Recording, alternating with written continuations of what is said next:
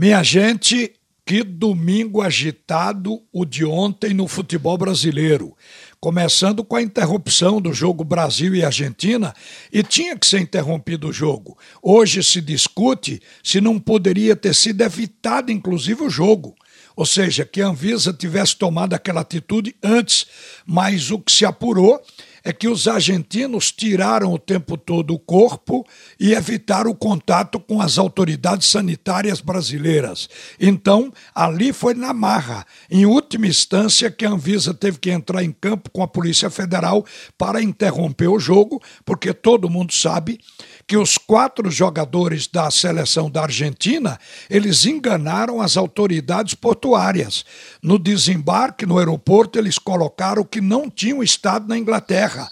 E por terem estado na Inglaterra, eles teriam que ficar 14 dias em quarentena. Não poderiam jogar. Então, foi uma forma que a, delegação da Argentina tentou e conseguiu enganar o Brasil até ali quando o jogo foi interrompido. Agora a questão é outra, não é saber se a Anvisa é, devia ter entrado antes, porque entrou depois. O fato é que a atitude tinha que ser tomada e foi tomada. Agora cabe à FIFA decidir sobre o que aplicar.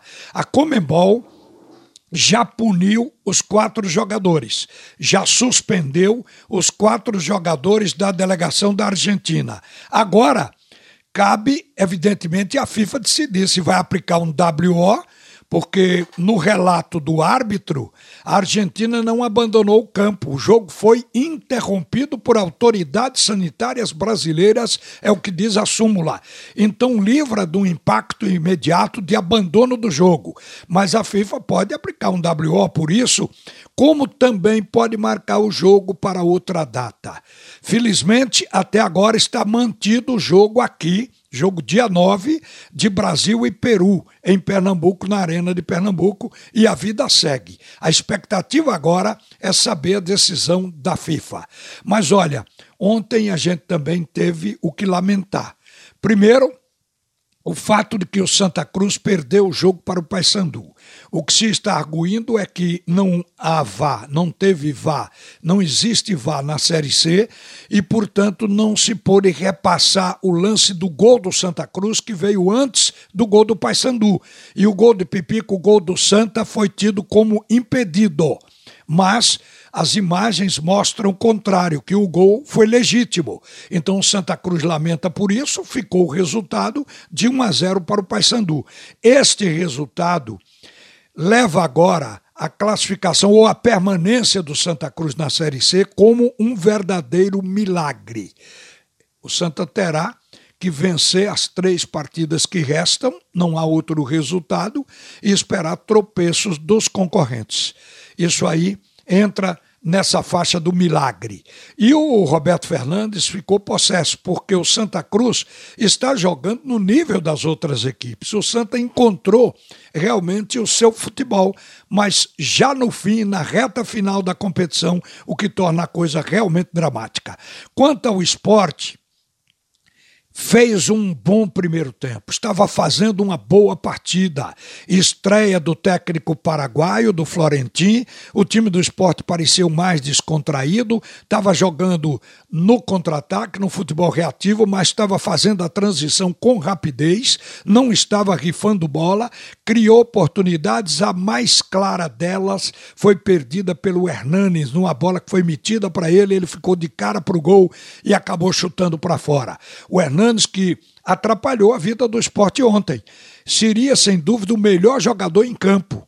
E acabou sendo o Maílson pelo que fez, pelo que defendeu de bola no sufoco que o esporte levou depois da expulsão dele, Hernanes, no segundo tempo. O Hernanes deu uma peitada no juiz, meteu o peito nas costas do árbitro. No primeiro momento, o árbitro não expulsou, porque pensou que tinha sido um encontro casual. Um, ele teria vindo na corrida e bateu nele, mas não foi. Foi proposital. As imagens mostram isso. E depois houve uma falta, inclusive marcada a favor do esporte, que o Hernanes ficou questionando com o juiz, reclamando ninguém sabe de quê.